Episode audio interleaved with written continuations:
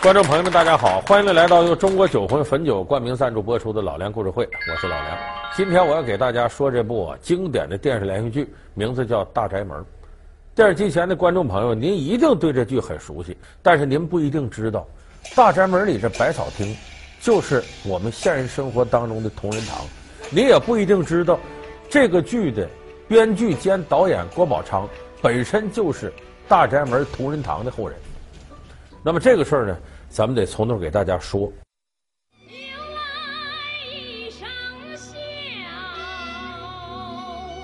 电视剧《大宅门》讲述了医药世家白府经历清末、民国、军阀混战等时期的浮沉变化，而剧中百分之七十的情节都有真实的依据。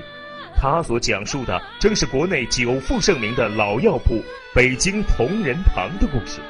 也是导演郭宝昌自己家的故事。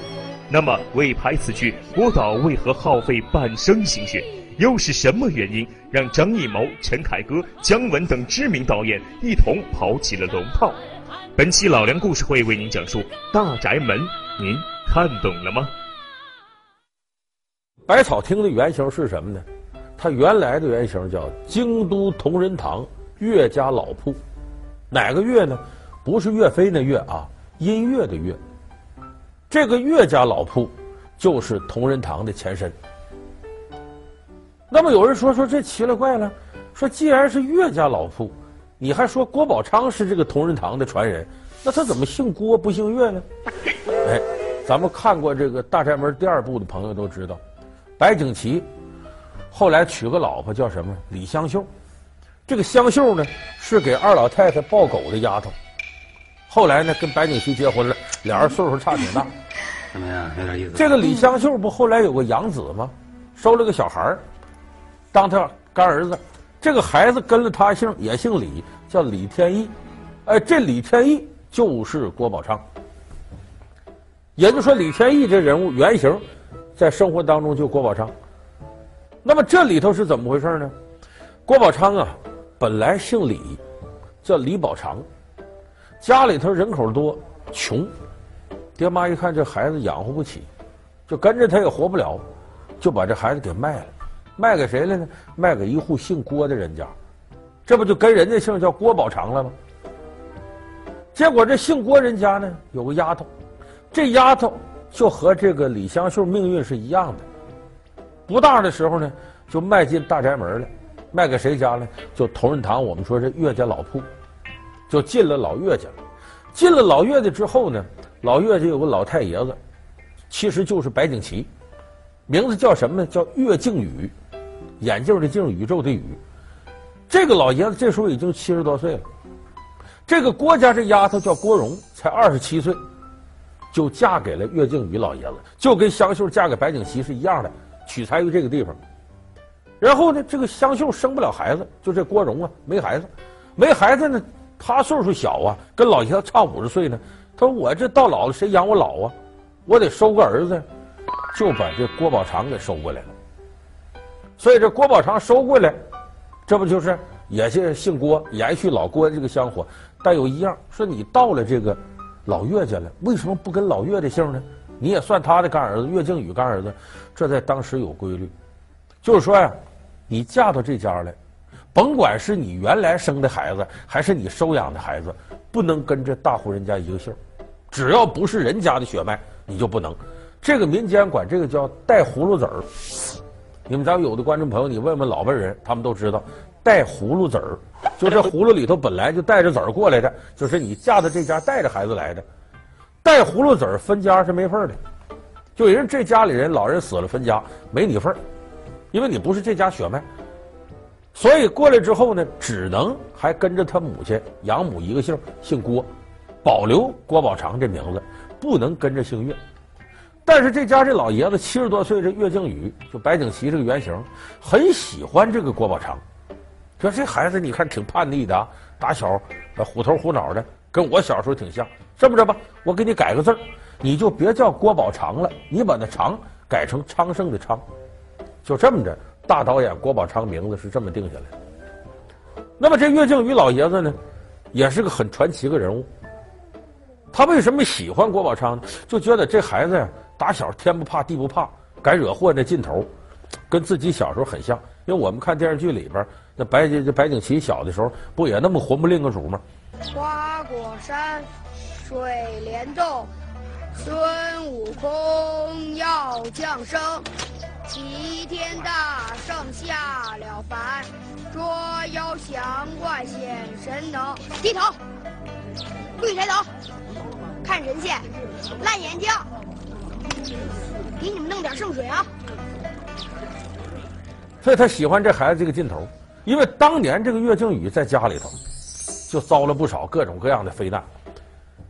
当时他小的时候呢，他家里是是他叔叔我家，他叔叔就看不上他，说你呀净惹祸了，你这辈子干啥呀都别碰草字头的行当。什么叫草字头行当？我们都知道同仁堂是卖药的，药字不草字头吗？就你别碰这行当。他叔叔后来还拿钱呢，给他在山东济南呢。捐了个官叫候补道台。我在道台衙门啊混了个差事。啊，真是大人啊！哎，当什么官啊？我还能当什么官？给人家跑腿儿。说白了就是他叔叔不想让他在家待，看他来气，给他撵到济南去了。这就跟咱们这个电视剧里边二奶奶不愿意留白景琦，嫌他惹祸，给弄济南一样。从今天起，我要把他们两口子赶出去，不混出个人样来，永远不许进这个家门。妈，儿子媳妇给您辞行了，儿子不混出个人样来，绝不回来见您。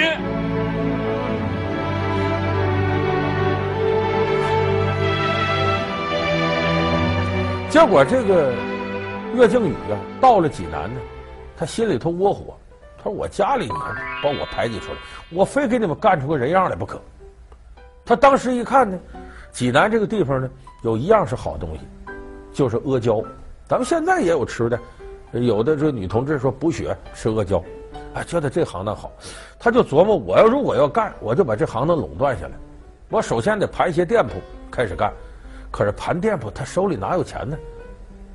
这个老岳家一个子儿都没给他，他我这怎么办呢？我到哪儿弄钱去呢？哎，他想个办法，他琢磨到当铺当东西。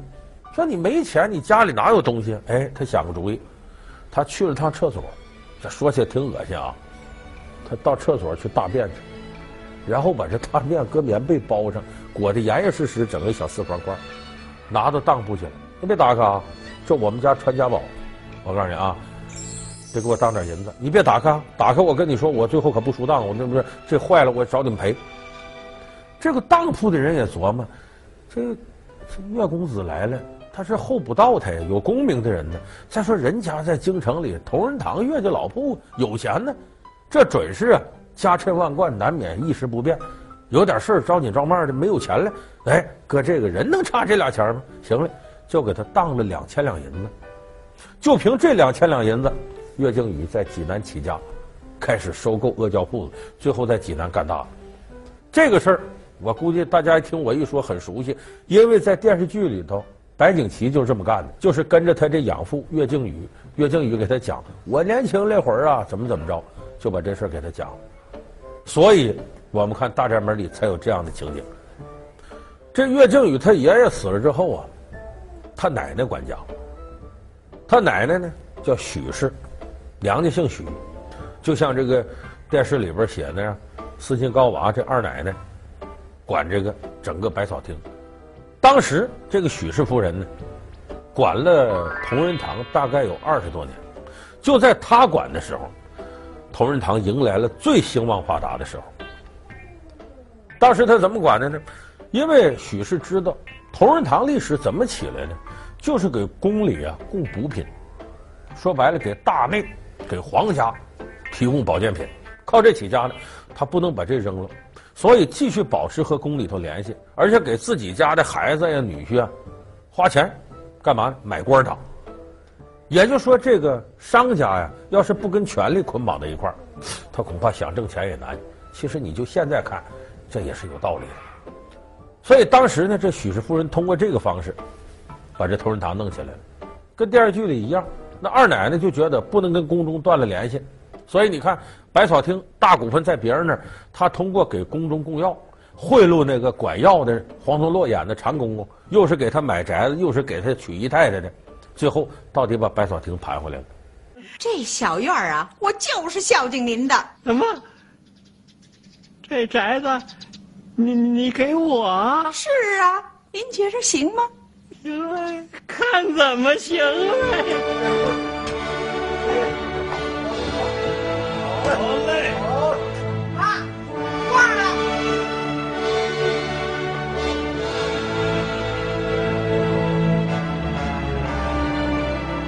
当然，这里头离奇的情节远远不止这点。除了这以外呢，还有那个里边大家都有一个情节很吸引我们，就是说那个蒋雯丽演的白玉婷，白景琦他妹妹，哎呀，迷一个唱戏的叫万小菊，迷她。万小菊。最后呢，没办法了，提亲，人家有家室，不答应，最后跟万小菊的照片结婚了。这个事儿在历史上实有其事，就是他们老岳家的事儿。这个人是谁呢？是岳靖宇的妹妹，排行第十二，郭宝昌管她叫十二姑。这个岳小姐呢，就喜欢听戏，她迷的是谁呢？历史上没有万小菊这人，她迷这人就是大名鼎鼎的梅兰芳。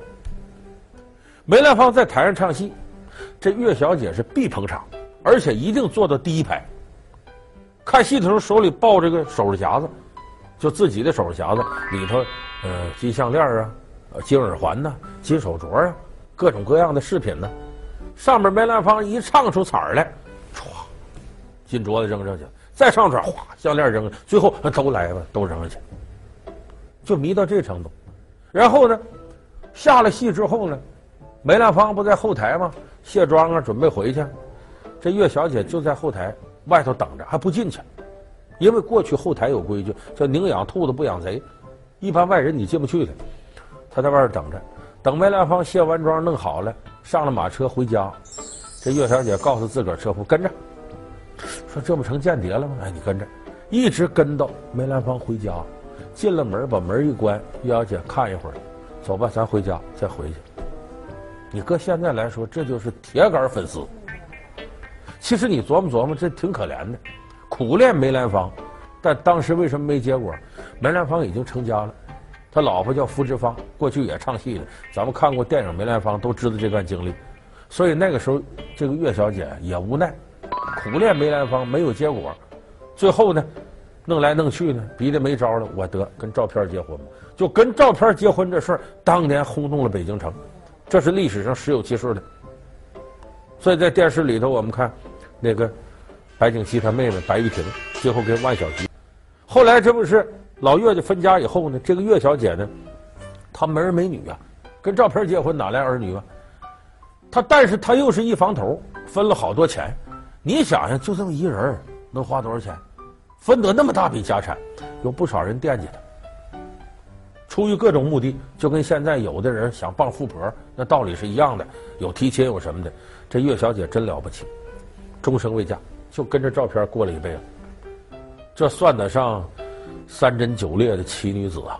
这在当年轰动京城，所以这个好的题材，郭宝昌呢也没落下，把自个儿的十二姑也给搁到电视剧里头。而且在设计谁演这个角儿的时候，当时还有了点争议。好，感谢您回到由中国酒魂汾酒冠名赞助播出的《老梁故事会》。一开始请贾文丽来，蒋雯丽演这白玉婷嘛。可开始请她来不是演这个，演谁？让她演那个姚姐杨九红，就是白景琦的姨太太，在济南认识的，出身风尘妓女。为什么让她演这个呢？蒋雯丽是腕儿啊，来了得演重要人物。杨九红是这里边的女二号。再一个，杨九红风尘出身是妓女，这蒋雯丽在《霸王别姬》里边。不是演张国荣那角色，小时候叫小豆子吗？演小豆子他娘也是个妓女，不是养活不起，实在是男孩大了留不住，这才来投奔您来了。您老好歹得收下他，您只要收下他，怎么着都成。所以郭宝昌就觉得这蒋驽俐把握这类人物把握的好，说你呀来演杨九红。可是蒋驽俐把这剧本从头到尾看一遍呢，他没觉得杨九红这角色多出彩，看上白玉婷这角儿。那边郭宝昌就犯难了，他演白玉婷了，杨九红怎么办？幸亏找来找去找到了何赛飞，大宅门背后一些我们大家不知道的事儿。而且这个事儿有意思在哪儿呢？这个剧啊，郭宝昌是。好长时间就想拍，他可以说开始走向影视剧这个行当的时候，他就要拍这个。可是你琢磨琢磨，这个毕竟是自个儿家的事儿，咱们老百姓都有这个，就是说家丑不可外扬，家里事儿不愿让外头知道。那大宅门里头我们也看乱七八糟的，所以当初郭宝昌动着念头要拍自个儿家的事儿，他养母就我们说那郭荣就不同意，说你这不行，在家里的事儿让你这么一扒，全知道了。郭宝昌是真想拍，所以郭宝昌呢试图说服家里人，采用什么方法？咱改还不行吗？你这同仁堂事我们改叫百草厅，就把里边的这个人物关系倒一下。你肯定原来名字不用，情节我在个别地方做改动，包括这里头那反面人物，刘佩琦演的白英宇、白老三，其实也不是真实的，在真实里头他糅合了好几个人形象捏到一块了，所以这才有了《大宅门》这本子。大洋高子就酒，小命历时没有。我这么大岁数了，福也享了，孽也造了。哼，我死而无怨。但是即使这样，郭宝昌依然觉得过意不去。为什么？毕竟写自己家事自己家老人不愿意看。你咱家这点事儿，你让外人知道，所以郭宝昌呢，拍完这个剧也用了很含蓄的方式向家族道歉。怎么道歉的呢？大伙儿记不记得《大宅门》那个开头，片尾曲嘛，不是由来一声笑吗？开头用的是京胡，哎，叶深沉的曲调来伴奏。然后呢，在这个曲声当中呢，出字幕，编剧啊、导演呐、啊、美工啊什么什么的。然后呢，画面呈现的是水墨画，哎，几笔勾出一个人，勾出个背景来。其中出道编剧导演郭宝昌的时候，背景是个什么呢？水墨画勾了一个人跪在大宅门门口，这是什么意思呢？就说我郭宝昌啊，为了我的事业忠孝不能两全，我向家族道歉，我不该干这事儿，但是我是真想拍，我给你们跪下。他表达的是这么一层意思，向家族跪下致歉，这是他一种含蓄的表达自己内心世界的手法。即使就这样，他这部戏前后啊。